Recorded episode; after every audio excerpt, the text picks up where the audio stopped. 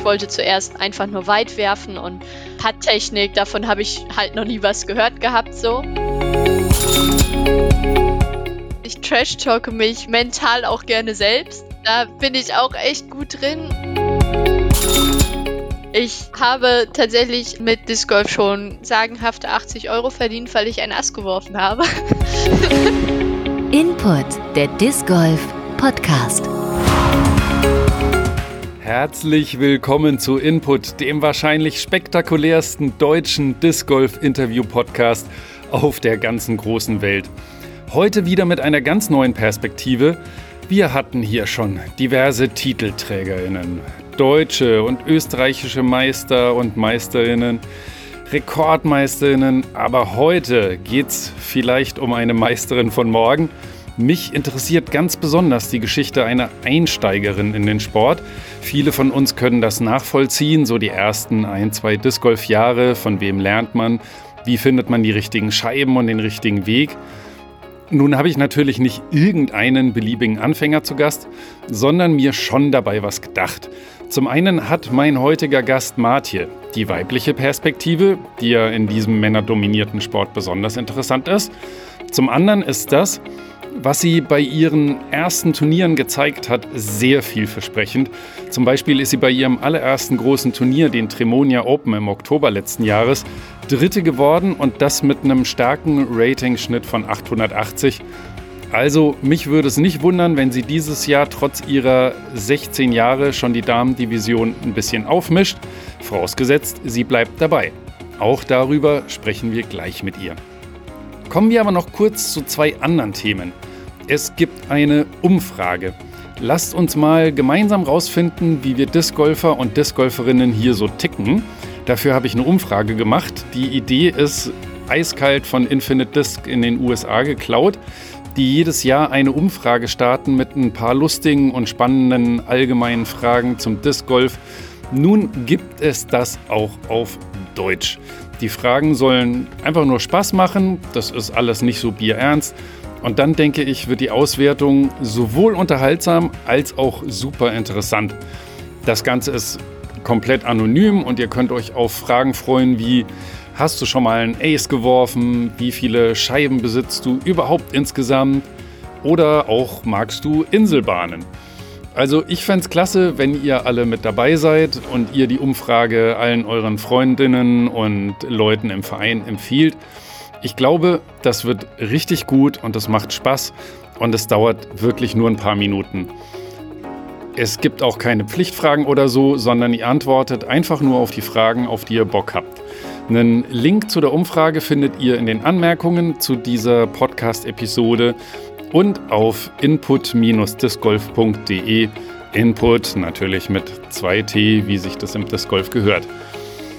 Ja, das war das eine. Zum anderen müssen wir jetzt noch mal kurz über und mit Hartl Warmann reden. Für die letzte Folge mit Hartmut Hartl-Warmann habe ich von euch echt viel begeisterte Resonanz bekommen. Vielen Dank dafür. Ich freue mich einfach total, wenn ihr euch freut. Dafür mache ich das und danke, dass ihr mich das wissen lasst. Ein Highlight war, als Jan Bess mich mitten im Arbeitstag anrief und meinte, wie geil er eben mit mir und Hartl am Frühstückstisch saß, weil er da halt den äh, Podcast gehört hat und gleich ein paar Anekdoten aufpoppten, die er mir natürlich erzählt hat. Wie zum Beispiel, dass es wohl eine Weltmeisterschaft gab, bei der in einer Art WM-Zeitung oder so genau nur ein Bild eines Deutschen war und das war Hartl und zwar nackt. Also mit der Geschichte musste ich Hartl natürlich konfrontieren und hier sein Statement. ich kenne nur die Daily Videos und auch dann äh, die äh, täglichen Berichte von den WIFDIF-Turnieren in äh, Irvine, Kalifornien, USA. Und da war ich einer derjenigen, der für Aufsehen gesorgt hat, weil ich dann eine Scheibe in See geworfen habe, habe mich nackt ausgezogen bin dann äh, baden gegangen, um meine Scheibe zu suchen, habe sie gefunden und zum Glück konnte ich dann diese Scheibe als Schutz äh, vor mein Gemächt halten, um wieder aus dem Wasser rauszulaufen. Der Punkt war, hinter einem Gebüsch war eine, ein Kamerateam und äh, die haben das Ganze gefilmt. Und als wir abends mit äh, 180 Spielern da im Essenshörsaal saßen, um die Daily Videos anzugucken, sehe ich mich selbst da nackt aus dem See rauskommen. Und äh, ja, da war die Hysterie natürlich perfekt. Ne? Die haben alle gewusst, ah, der Crazy German. Ab da kannte mich jeder bei dem Turnier.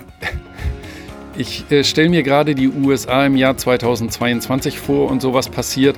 Naja, äh, zum Glück äh, ein bisschen äh, andere Zeiten da. Äh, ja, und Jan Bess, der mich ja angerufen hatte, war auch mal im Elternhaus von Hartl am Gögerl in Weilheim, wo es wohl unglaublich viel Pokale, Scheiben und andere Erinnerungen zu gucken gibt. Dazu passt auch die Frage, die ich bekommen habe, nämlich wo man denn nun diese vielen, vielen Minimarkerscheiben mal besichtigen kann. Also offensichtlich im Elternhaus. Da waren schon viele Spieler, die davon gehört haben. Und äh, zum Beispiel auch der Greg Marter war da, der unbedingt mal diese Sammlung sehen wollte. Und ähm, ja, das sind fast 1000 Mini-Frisbees, äh, die jetzt leider nicht alle an der Wand hängen, weil der Platz nicht dafür ist. Aber 200, 300 hängen da auf alle Fälle an der Wand. Plus dann, was weiß ich, 70 Pokale und die anderen 30, 40, 50 habe ich hier. Ich habe keine Ahnung, ich habe es noch nicht gezählt. Jo. Und um zu zeigen, dass ich auch spezielle Spezialfragen von euch weitergebe, hier noch eine Frage von Ed aus Hamburg, von den Fischbies, dem großen Frisbee-Sportverein dort, zu dem auch der Disc Golf Club Hamburg gehört. Ed ist inzwischen echt zum amtlichen Chronisten des Hamburger Frisbee-Sports mutiert und hat da letztes Jahr eine Jubiläumsschrift zu 20 Jahren Fischbies federführend mitgestaltet, die ich nur empfehlen kann. Die ist wirklich super toll geworden. Von ihm kam natürlich die Frage, welche Erinnerungen Hartl speziell an Hamburg hat. In der Anfangszeit gab es fünf Jahre lang die äh, Hamburg Open und zwar ging das los 87, 88, 89, 90 und 91. Die haben das sehr gut promotet in Hamburg und äh, da waren auch immer Fernsehsender dabei, die das gefilmt haben und Aufnahmen gemacht haben. Ich habe diese ganzen Beiträge hier noch auf VHS-Video. Also ja, wenn ich das mal schaffe, das irgendwie auf äh, eine DVD zu transferieren mit möglichst wenig Qualitätsverlust, ja, dann werde ich das mal machen. Und wäre ja schade, wenn das für die Nachwelt verloren geht. So, es gab noch ein paar Fragen mehr, aber die klären wir jetzt hier nicht alle, sondern ich schreibe euch persönlich, beziehungsweise ich habe auch schon einigen geantwortet. Es gab übrigens mal die Idee, mit allen Minimarkerscheiben von Hartl eine Ausstellung zu machen, eine Art kleines Museum. Aber dafür muss sich natürlich jemand finden, der die Räumlichkeiten stellt und finanziert. Also wenn ihr gerade nicht wisst, wohin mit eurem Platz und eurem Geld, dann meldet euch gerne bei mir. So, aber nun ist es soweit. Kommen wir zu unserem heutigen Gast. Input Disc Golf Typen es geht heute darum, nochmal eine völlig neue Perspektive aufs Discgolfen zu bekommen. Wir haben ja hier schon irgendwie den österreichischen Meister gehabt, den deutschen Meister, lauter Leute, die schon kiloweise Erfolg eingefahren haben in ihrer langen Discgolf-Karriere. Aber ich finde es auch mal interessant, die Perspektive von jemandem zu bekommen, der oder die relativ neu in unserem Sport ist und das bist du, Martje. Herzlich willkommen. Ja, hallo, danke, dass ich hier sein darf. Ja, ich habe dich natürlich nicht äh, ganz aus Jux und Dollerei, sondern mit Grund eingeladen, weil du 2021 deine ersten Disc Golf Turniere gespielt hast, die du auch ähm, sehr beeindruckend erstmal absolviert hast. Ich kann vielleicht mal den Moment erzählen, in dem ich das erste Mal auf dich aufmerksam wurde das war bei den Tremonia Open. Da stehen wir nach den Drives, also mit meiner, mit meinem Flight stehe ich an der langen Bahn 4, so etwa bei der 100 Meter Marke rum, um unsere Driver zu suchen. Mhm. Und da steht, äh, da liegt dann aber noch so ein fünfter Driver, der nicht zu unserem Flight gehört. Und es stellt sich raus, dass der sich von der benachbarten Bahn 17 verirrt hatte. Und das war dein Wurf der war vielleicht nicht ganz die richtige Richtung, aber ich sag mal, das waren schon so 110 Meter plus. die da lag. Also wie in drei Teufels Namen macht das eine so junge Disc Golf Einsteigerin bei ihrem allerersten Turnier? Tatsächlich ist Disc Golf erstmal ziemlich zweitrangig gewesen. Ich habe angefangen mit Ultimate und irgendwann hatten wir dann halt mal die Chancen Overall zu spielen. Ich glaube, das war in Bielefeld und da gab es halt auch unter anderem die Disziplin Distance und da waren dann halt mhm. halt auch so Leute wie Oliver Schacht oder so. Und die haben dann alle da ihre 100 Meter geworfen. Und ich bin halt mit meiner Ultimate-Scheibe nur so 50 Meter weit gekommen ungefähr. Und das hat mich persönlich sehr gewurmt. und das konnte ich auch nicht so stehen lassen. Und dann dachte ich mir halt so, okay, will ich auch können. Und dann hatte ich meine erste Disc Golf Scheibe in der Hand. Die ist ganz komisch und auch wirklich nicht gut geflogen weil es halt eine Disc Golf Scheibe war und ich sie mit so einer Ultimate Technik geworfen habe. Und dann habe ich angefangen weit zu werfen. Überhaupt nichts mit Technik oder so etwas. Erstmal einfach nur so, so zehn Dri Driver oder sowas gekauft und nur rumballern. Und irgendwann ist mir aufgefallen, dass das vielleicht nicht ganz so viel Spaß macht, einfach nur durch die Gegend zu flacken. Und dass es vielleicht auch ganz schön ist, zu wissen, wo man hinwerft. Und zielgenau zu werfen. Und dann habe ich angefangen, so meine ersten Kurse zu spielen. Auch nicht sehr erfolgreich, aber halt erstmal so mit grober Technik. Einfach mal auf dem Kurs ein bisschen Spaß haben mit ein paar Leuten. Wie alt bist du? Ich bin 16 tatsächlich. Ich gehe auch noch in die Schule. Und du bist aus Münster, ne? Genau. Du hast gesagt, du spielst bisher Ultimate. Ähm, wie lange hast du das schon gemacht? Also ich war tatsächlich schon in dem Training unter 14 dabei. Ich glaube, da habe ich so mit, mit so 10, 11 Jahren grob geschätzt angefangen, Ultimate zu spielen. Und das habe ich auch ganz schön lange gemacht und tue es auch immer noch nebenbei. Inwiefern denkst du, hat dir Ultimate beim Einstieg in den Disc Golf Sport geholfen? Ich glaube, das hat mir ziemlich viel geholfen. Also zuerst einmal ohne Ultimate, ohne überhaupt halt irgendwelche Scheiben zu werfen, wäre ich nie auf Disc Golf gekommen oder erst sehr spät, irgendwie so in zehn Jahren. Aber natürlich ist es auch manchmal so eine leichte Herausforderung, weil es schon eine sehr unterschiedliche Wurftechnik ist und es manchmal ziemlich, ziemlich verwirrend ist und ich dann irgendwelche äh, sehr, sehr komischen Würfe beim Ultimate-Training mache oder halt sehr komische Würfe auf dem Disc Golf-Kurs. Aber würdest du denn dann vielleicht sagen, auf der anderen Seite hast du dann durch das Ultimate den Vorteil, dass du schon sehr gut mit Scheibenwinkeln arbeiten kannst, also in welchem Winkel du die Scheibe released? Zum einen das und zum anderen hat mir Ultimate auch sehr geholfen, weil ich dadurch einfach eine relativ gute Grundausdauer hatte. Bei so einem Ultimate-Spiel läuft man ja halt echt viel durch die Gegend. Und mhm. ähm, aus dem Kurs ist es zwar schon eine andere Ausdauer, die, die man da anzapft, aber trotzdem ähm, hat mir das geholfen und auch immer dieses neue Konzentrieren in der Spielsituation, das hat mir da auch schon ziemlich gute Grundzüge gegeben, fand ich. Du hast mit elf mit Ultimate angefangen, aber wann hast du dann mit Disc Golf angefangen? Ah, das war noch, also vor der Corona-Pandemie war das. Vor so gut zwei bis drei Jahren hatte ich meine ersten Disc Golf-Scheiben in der Hand. Aber ich habe damit, wie gesagt, kein Disc Golf gespielt, sondern einfach nur durch die Gegend ballern auf dem Sportplatz. Und mit dem Disc Golf ging es dann halt tatsächlich erst so in der, in der Corona-Pandemie los, wo man Ultimate nicht mehr spielen konnte und äh, wo mein Vater und ich dann halt einfach beschlossen haben, dass wir mal jedes Wochenende irgendeinen Kurs, den es in NRW gibt, besuchen. Und dann sind wir halt so ein bisschen so durchs Ruhrgebiet getingelt, sage ich mal. Mal den Kurs in Dortmund gespielt oder auch den Kurs in Recklinghausen. Und ähm, das war halt super spannend. Und das hat mir auch das erste Mal so gezeigt, so, okay, ich möcht, möchte in diesen Sport möchte ich gerne mal auch, ich sag mal in Anführungsstrichen, professionell spielen. Also möchte ich auch mal einen Wettbewerb drin spielen und gucken, wie ich da abschneide. Ach cool. Das ist ja super praktisch, gerade wenn man 16 oder jünger ist und keinen Führerschein hat. Wenn man mit dem Vater das Hobby teilt, das ist ja total nett.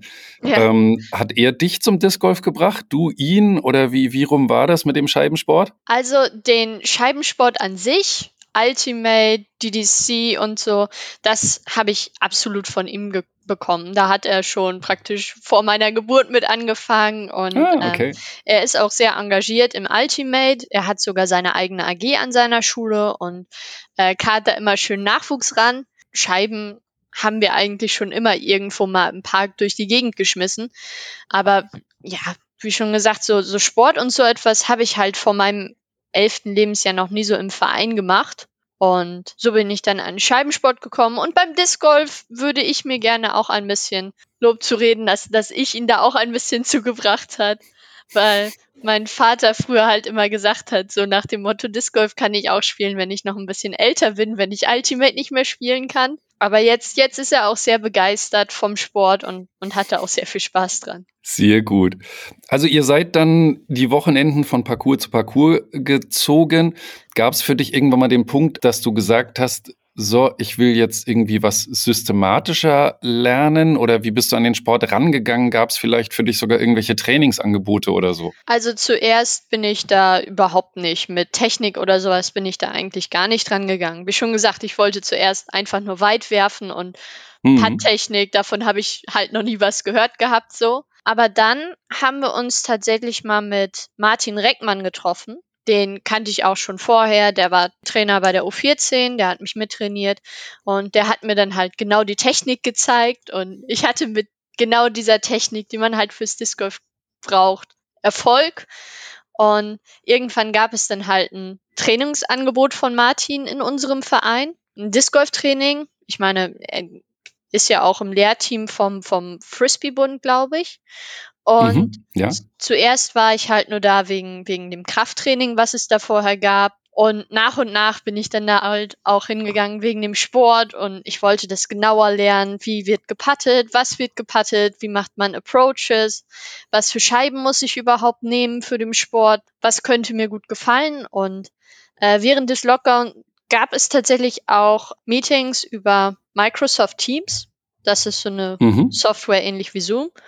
Mhm. Und das hat auch super nochmal so einen Einblick in den Sport gegeben. Das hatte auch Martin Reckmann organisiert, oder? Genau, das hat er organisiert. Und was waren da so die Inhalte? Also vielleicht kannst du mal so von ein, zwei Einheiten, die es gab, wiedergeben, worum es da so ging? Klar, also, also die, die Trainingsangebote und die äh, Trainings, die halt einmal in der Woche stattgefunden haben, waren immer sehr ähnlich aufgebaut.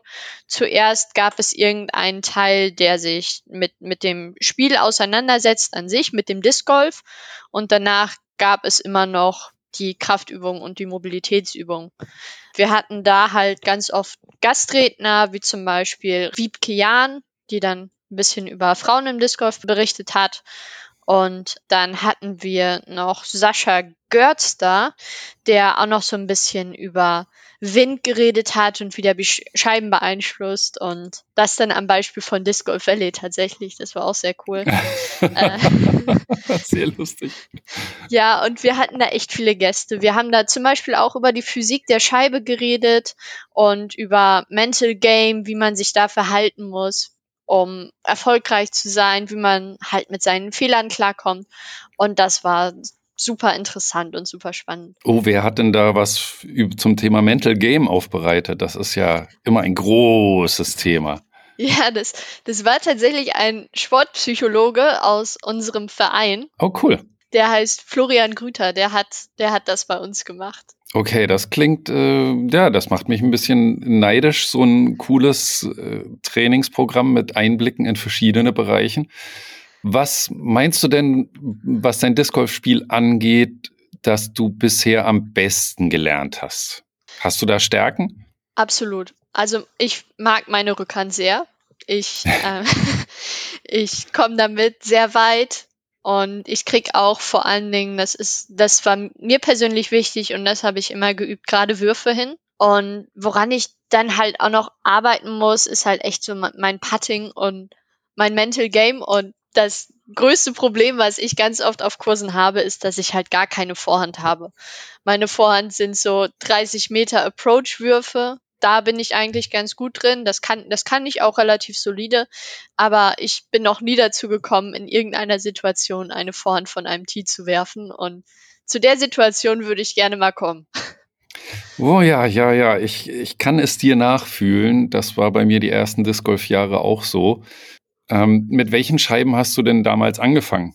Oder mit welchen wirfst du jetzt? Also mich interessiert, gab es da schon eine Entwicklung? Da gab es eine ziemliche Entwicklung. Also früher hatte ich so ähm, eigentlich nur Scheiben von Innova und so ein, zwei von Discraft.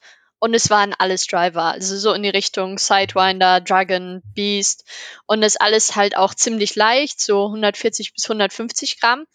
Aber mhm. irgendwann sind mir die halt alle am Ende nur noch nach links übergekippt und es ging überhaupt nichts mehr.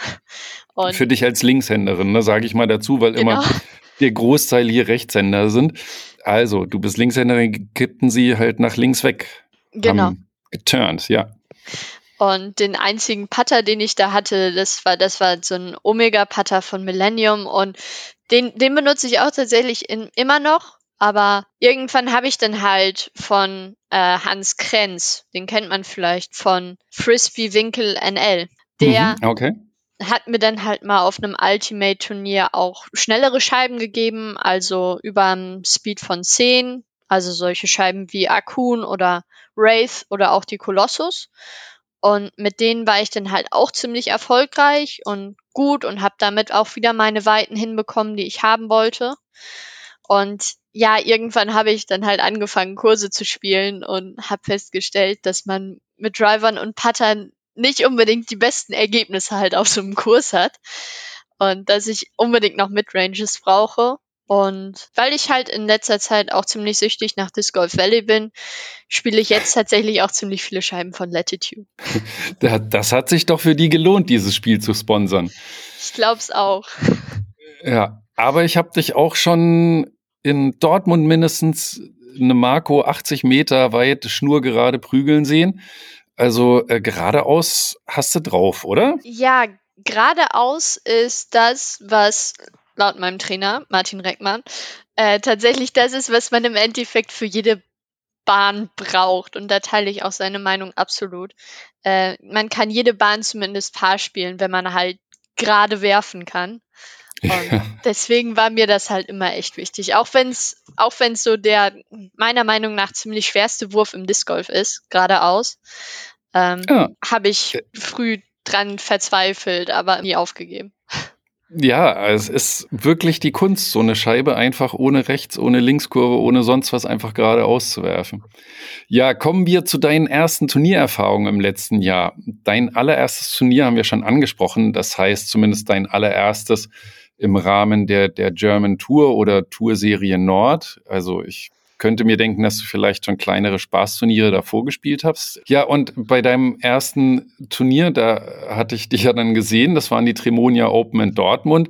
Also hast du gleich als erstes richtig großes Turnier, so ein Turnier mit super hochwertiger Orga, aber halt eben auch sehr anspruchsvollem Parcours gewählt. Wie ging es dir da bei dem Turnier? Oh, in der ersten Runde war ich absolut nervös. es war mhm. richtig, richtig, richtig schlimm. Ich ähm, habe mir da auch solche, solche Sachen reingekegelt und solche Fehler gemacht. Und deswegen war auch meine erste Runde echt nicht gut. Ich glaube, eine ne plus 16 oder irgendwie plus, plus 10 oder so. Ich habe da tatsächlich auch mit Antonia Faber die erste Runde im Flight gespielt und ich war so super, super nervös, weil ich meine, das ist die beste deutsche Frisbee-Spielerin jetzt gerade. Sie ist doch deutsche Meisterin.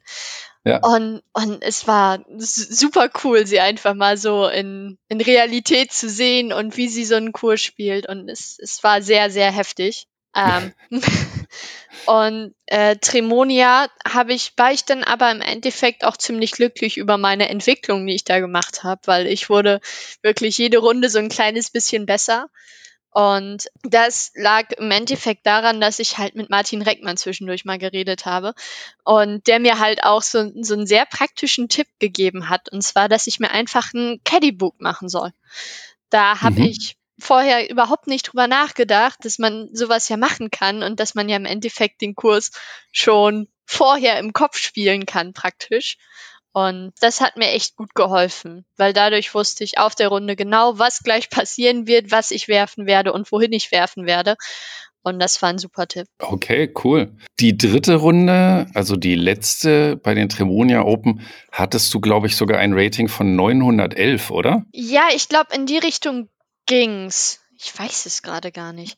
Ja, ich weiß nur, es war mit die beste Runde des Tages bei den Damen. Und naja, ich meine, jeder, der hier zuhört und da draußen ist, weiß, was eine 911er Runde ist. Und ähm, da kommen viele Hobbyspieler nicht ran. Also Respekt. Äh, und du bist dann auch Dritte noch geworden durch deine sehr, sehr gute zweite und dritte Runde. Ich glaube, nach deiner ersten Runde, von der du erzählt hast, warst du irgendwie noch so Achte oder so, ne? Ja, da, da, da war ich auf jeden Fall im, nicht, nicht im Follow-Flight, sondern im letzten Flight.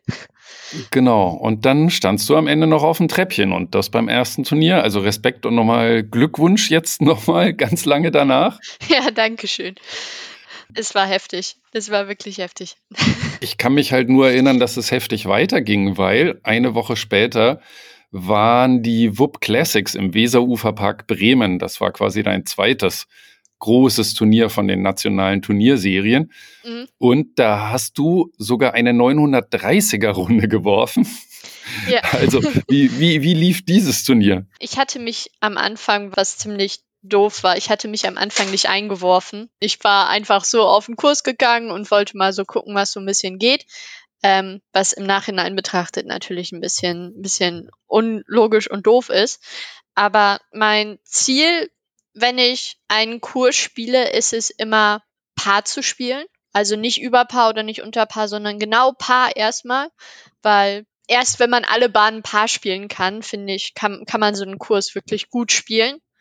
Hm. Und äh, bei dem Turnier hatte ich halt auch im Endeffekt richtig Glück, dass ich dann am Ende eine, ich glaube, es war eine minus vierer Runde war. Wow, ja. Die habe ich gespielt und ja, ich habe in der Runde einfach wenig Fehler gemacht und viele gute Würfe und den Rest habe ich Paar gespielt.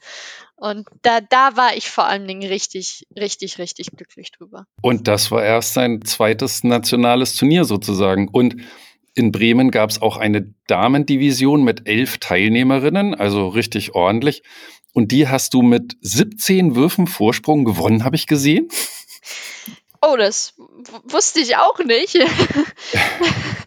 da bin ich tatsächlich auch sehr glücklich drüber. Da hatte ich auch ein echt gutes Gefühl auf dem Kurs. Ähm, aber ich war vor allen Dingen echt ziemlich happy, dass da so viele, so viele Frauen waren. Ich meine, ganz viele von denen kannte ich auch gar nicht tatsächlich. Und das ist einfach super zu sehen, dass auch in den Momenten halt dieser Sport schon so ein kleines bisschen wächst, je nachdem, wann man guckt. Und das war echt cool. Es ist ja auch so ein ewiges Thema, sozusagen ein eigenes Paar für Damen zu definieren oder teilweise dann bei schwierigen Parcours vielleicht äh, eigene Tees, ein, ein Damenlayout äh, noch zu kreieren, damit die Challenges für die Damen dann vergleichbar sind mit denen der Open-Division. Ähm, hast du das Gefühl, dass sowas was bringen würde? Also ich finde, das ist eigentlich eine ziemlich gute Idee dass man da so etwas für alle halt so einsetzt. Ich glaube, das würde auch helfen, dass, dass sich Frauen in dem Sport wohler fühlen, weil man sonst ziemlich oft so das Gefühl hat, man, man hängt halt hinterher so ein kleines bisschen. Ich, ich finde, das ist schwierig zu erklären, aber wenn ich dann hm. so einen Kurs spiele zum Beispiel und dann jemand anders besser ist, dann, dann freue ich mich natürlich für ihn oder so etwas. Aber ich glaube, die Person hat dann ein ganz anderes Empfinden von den Kurs und von den, von den Bahnen, als ich das habe. Und im Endeffekt das so vergleichbarer zu machen, finde ich eigentlich eine sehr gute Idee. Ja, das waren ja jetzt wirklich krasse Superlativen, deine ersten zwei äh, nationalen Turniere in Dortmund und in Bremen. Und dann kam dein drittes Turnier, die Tip Open in Berlin. Das war ja dann im Vergleich eher durchwachsen. Ähm, was war dann da anders? Das, was an dem Turnier anders war, war meine persönliche Einstellung so ein bisschen. Ich, okay. Ich hatte voll Probleme mit meinem Mental Game an dem Tag. Ich war so richtig auch irgendwo so ein bisschen so, habe ich mir selbst Druck gemacht, wollte unbedingt eine gute Leistung da bringen und wusste irgendwie, irgendwie will ich da eine richtig gute Leistung machen. Und das, das hat mir nicht gut geholfen. Mhm. Und zum anderen habe ich da auch den Kurs noch nie vorher gespielt gehabt, nur am Abend einmal. Und da war ich auch nicht sehr zufrieden mit mir persönlich und mit meinen Leistungen. Und das hat dann so ein bisschen auf den Tag übergefärbt. Wobei, du bist letzten Endes auch aufs Treppchen gekommen. Das ist stark so oder so. Also ich, ich, ich finde da deine, deine Leistung auch aller Ehren wert. Aber ich hatte eben gesehen, dass irgendwas wohl bei dir anders war. Welches konkrete Ding bei Mental Game meinst du war es? Also du hast schon gesagt, wahrscheinlich eben auch wegen den beiden sehr erfolgreichen Turnieren zuvor, dass du vielleicht zu hohe Erwartungen dann plötzlich an dich selbst hattest oder was genau ist da passiert? Ja, ich glaube zum einen, dass das ein bisschen zu hohe Erwartungen waren und zum anderen hatte ich auch irgendwie das Gefühl an dem Tag, dass so ein bisschen der Wurm drin ist. Es ist ganz schwer zu beschreiben, aber manchmal geht man halt irgendwie an einem Tag auf einen Kurs und man merkt so, okay, heute heute wird es keine gute Runde, heute werde ich nicht besonders gut spielen. Hm. Dieses Gefühl hatte ich irgendwie schon, schon beim ersten Abwurf. Hast du auch da ein Caddybook gemacht? Also hältst du jetzt daran fest, an dem Tipp von Martin Reckmann, oder ähm, hast du dir das schon wieder abgewöhnt? Bei den Whoop Classics habe ich mich daran gehalten, habe ich auch ein Caddybook gemacht, aber bei dem Turnier tatsächlich nicht so gut vorbereitet wie bei den anderen beiden Turnieren.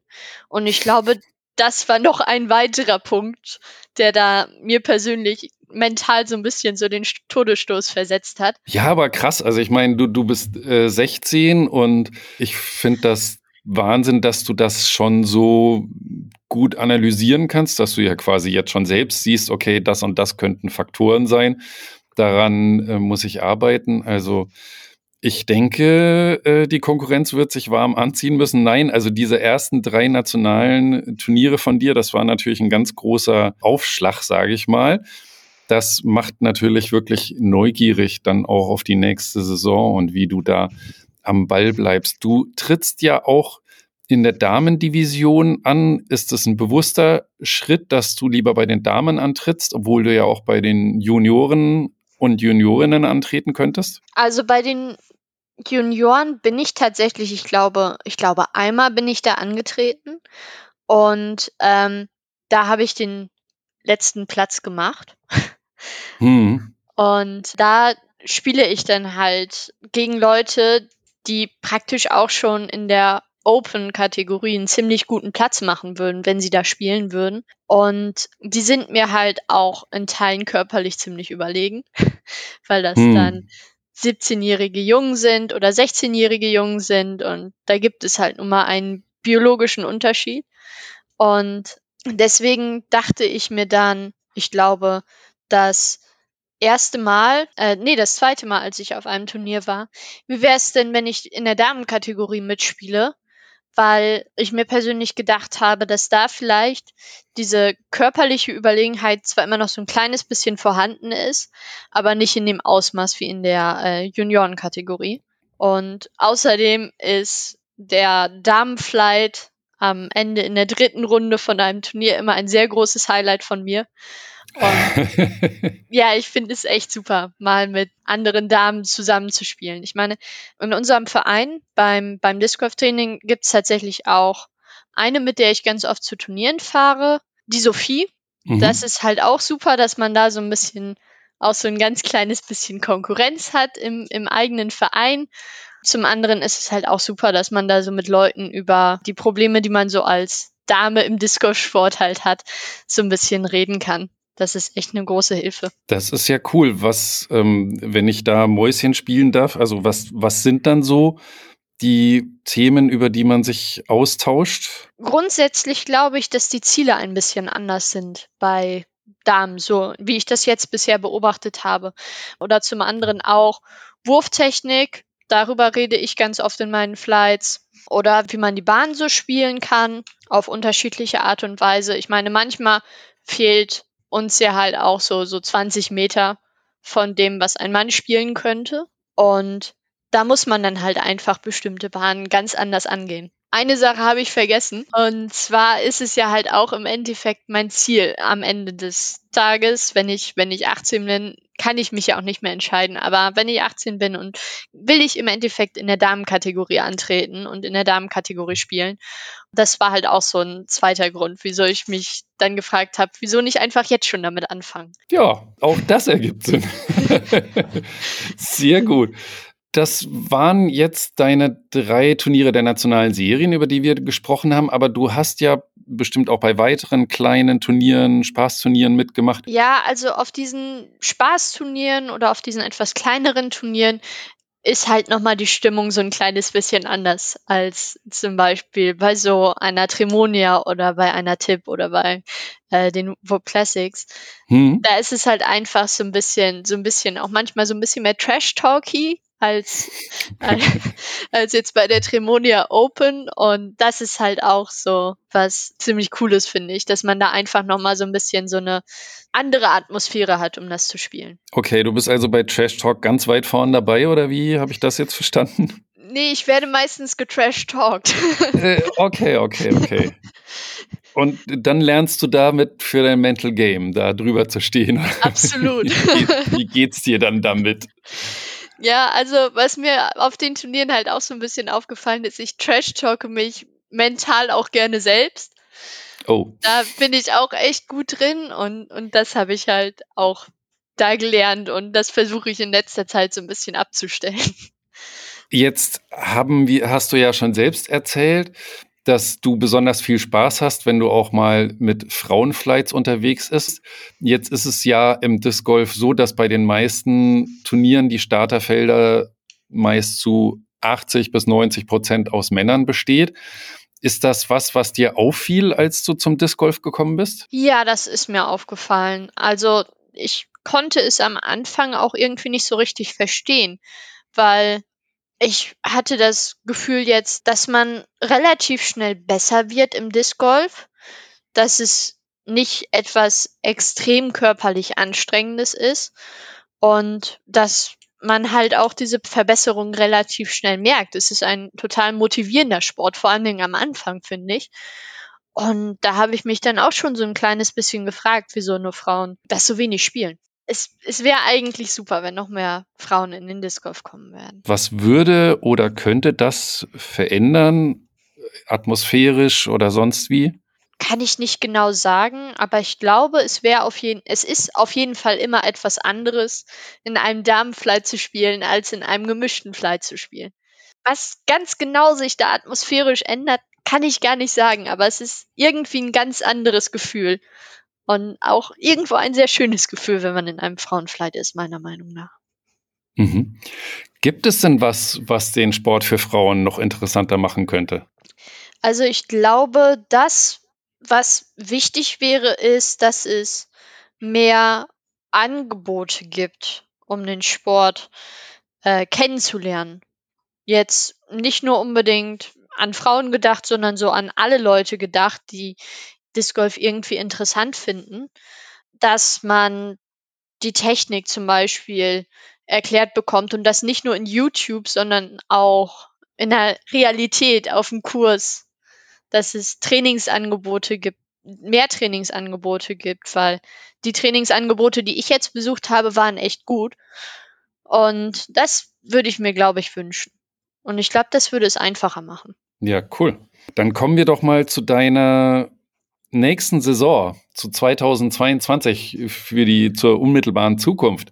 Mhm. Siehst du denn jetzt Disc Golf mega locker oder hast du dir auch Ziele gesetzt oder wie gehst du jetzt deine Zukunft an in dem Sport? Also ich würde schon echt gerne mal deutsche Meisterschaft spielen.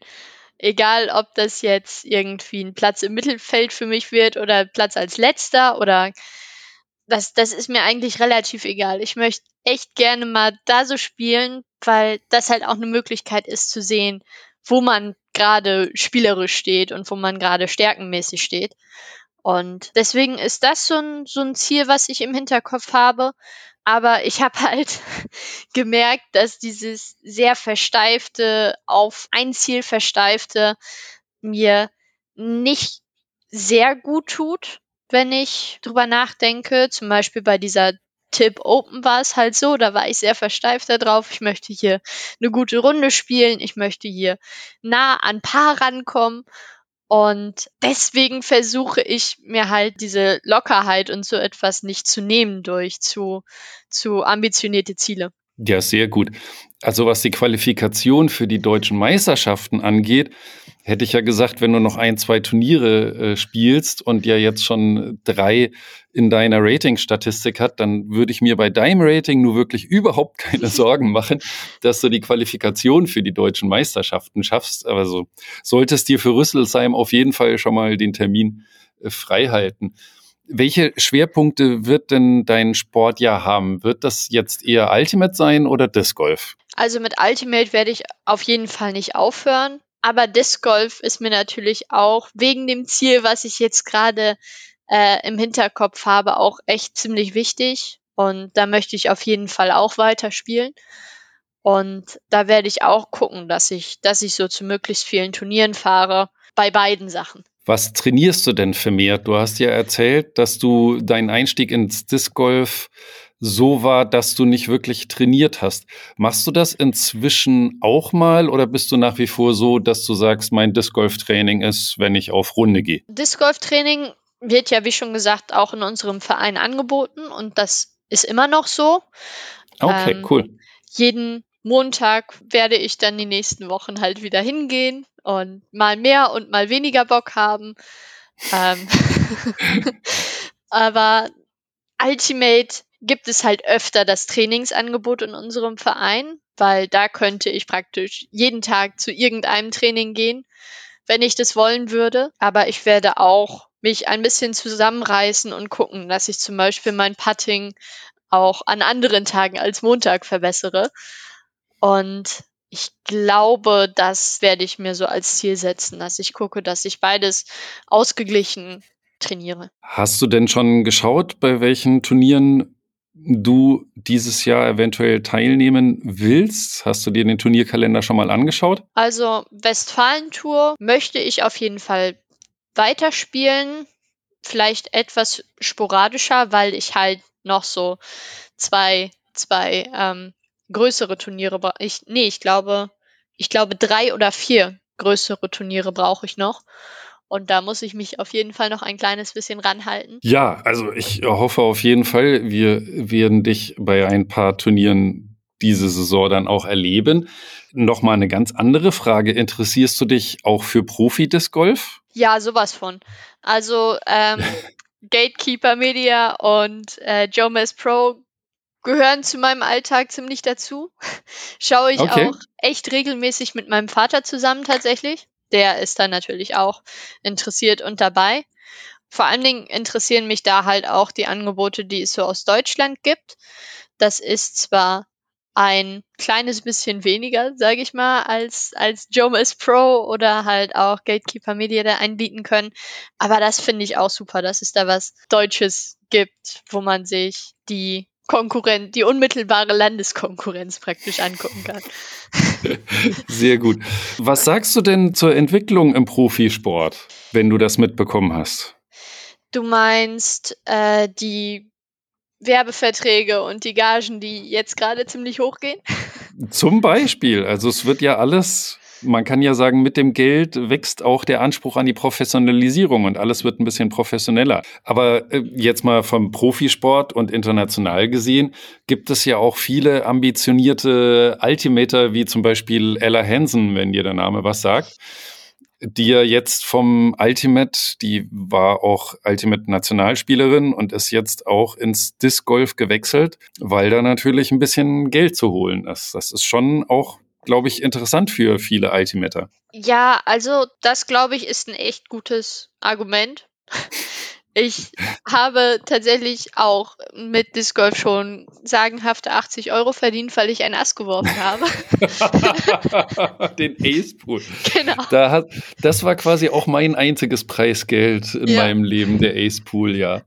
Und das hätte ich beim Ultimate nicht geschafft, sage ich mal so. Und ich, ich kann das auf jeden Fall verstehen, dass man da großes Interesse halt auch, vielleicht, vielleicht auch geldmäßig bedingt hat. Aber ich finde, dazu gehört auch so ein, so ein bisschen mehr als Geld, um Disc Golf spielen zu wollen, anstatt Ultimate. Also Ultimate ist ein super cooler Sport und Disc Golf ist ein richtig cooler Sport und äh, ich würde da echt nicht weder, weder wechseln wollen, noch würde ich irgendwie irgendwas anderes machen wollen als beides, weil ich einfach in beiden so meine Leidenschaft gefunden habe. So richtig darüber nachgedacht, dass ich in Ultimate eine Karriere haben möchte, habe ich halt noch nicht, weil Ultimate für mich auch nicht so gewinnen. Da, da will ich halt nicht so sehr gewinnen. Da will ich halt eher so eine gute Zeit haben, sage ich mal. Eine, eine spiritvolle Zeit haben. Und ich, ich spiele das sehr unverkrampft und frei raus und ich eher kreativ, nicht gut. Kreativ spielen nicht gut. ja, Gefällt mir. Neues Ziel fürs Ultimate spielen, sehr gut. genau. Und, und beim Disc Golf hat sich das halt auch schon so ein bisschen geändert. Ich bin beim Disc Golf ein kompetitiverer Mensch als beim Ultimate, sage ich mal. Und über, über so Pro-Liga oder sowas habe ich tatsächlich noch nicht so viel nachgedacht. Nee, beim Ultimate nicht. Oh Mensch, ja, also da kann ich virtuell auf jeden Fall mit dir High Five austauschen. Also ich finde auch, dass beide Sportarten sich sehr gut ergänzen und dass man das Beste aus beiden Welten gerne mitnehmen kann. In diesem Podcast gibt es ja eine feste Kategorie, das ist die Input Hall of Fame. Da, kann, da können alle meine Interviewgäste eine Person, eine Scheibe, einen Parcours, ein Turnier, irgendwas, ein Ereignis in diese Hall of Fame stellen. Und ich wollte fragen, ob du für meine kleine, aber feine Hall of Fame auch etwas nominieren möchtest. Ja, ich habe nicht lange drüber nachgedacht tatsächlich, weil mir das ziemlich früh klar war, wen ich da gerne erwähnen möchte. Und zwar Okay. ist das der Martin Reckmann halt. Ähm, Ah, ja. der mir halt in jeder Situation, die es, die es beim Disc Golf gab, super viel weitergeholfen hat. Der hat immer gute Ratschläge für mich bereit gehabt. Wenn man mit dem auf einen Kurs geht, ist es immer ein ziemlich großes Erlebnis, Hm. weil der dir im Endeffekt erklären kann, was gerade in deinem Kopf abgeht. Und deswegen würde ich ihn gerne nominieren, weil er halt für mich und für meine sportliche, in Anführungsstrichen, Karriere und für meine sportlichen Erfolge ziemlich viel dazu beigetragen hat. Und genau. Ja, dann machen wir das doch. Ich finde, das ist auch ein super Kandidat. Wir haben jetzt so viel über ihn gesprochen in diesem Interview und dann hat er das auf jeden Fall verdient. Und mich persönlich freut es auch, weil ich ihn auch schon sehr, sehr, sehr lange Jahre kenne. Ich glaube, jetzt über zehn Jahre natürlich äh, zuerst und zuvorderst damals übers Ultimate und äh, wir uns auch immer gut verstanden haben und äh, es immer super nett ist, mit Martin Zeit zu verbringen. Und insofern freut mich das auch persönlich. Mm. Ja, dann bedanke ich mich für dieses Interview. Ich hoffe, die lieben Zuhörer da draußen können dich auch mal alle persönlich dieses Jahr bei Disc Golf Turnieren erleben. Ich würde mich sehr freuen, weil, wie gesagt, du hast da mächtig Eindruck auf mich gemacht. Deswegen wollte ich auch gerne mit dir sprechen. Und deshalb wünsche ich dir für diese Disc Golf Saison auch alles, alles Gute und äh, übersteh die Off-Season heil, mach dich fit und dann äh, sehen wir uns hoffentlich draußen auf den Parcours dieser Welt. Ja, danke. Es war sehr schön mit dir zu reden und ich wünsche dir genau dasselbe. Viel Erfolg und Spaß im Disc Golf, aber auch im Ultimate natürlich. Und, Vielen Dank. und ich hoffe, dass du deine Leidenschaft in beiden Sportarten behältst. Und ja, kein Corona. We can do it. Ja. Okay, danke, ciao. Tschüss. Jo, und nun bedanke ich mich auch noch bei euch, dass ihr dabei wart. Ihr wisst, mir ist es wichtig, möglichst verschiedenste Perspektiven auf unseren Sport hier zu haben. Und ein neuer Blickwinkel ist mit Sicherheit heute dabei gewesen. Schreibt mir gerne, was ihr dazu denkt oder falls ihr noch Kritik, Fragen und Ideen habt. Ich freue mich echt über jedes Feedback. Empfehlt den Podcast gerne weiter und wo wir schon dabei sind, macht gleich die Umfrage, wenn ihr es noch nicht gemacht habt und empfehlt auch die gerne gleich weiter. Podcast abonnieren nicht vergessen. Lieben Dank. Das nächste Mal ist ein auch noch sehr junger Mensch hier zu Gast. Der ist aber beim besten Willen kein Geheimtipp mehr.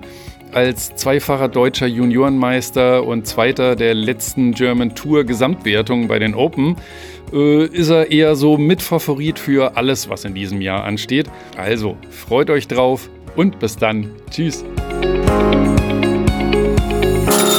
input-discgolf.de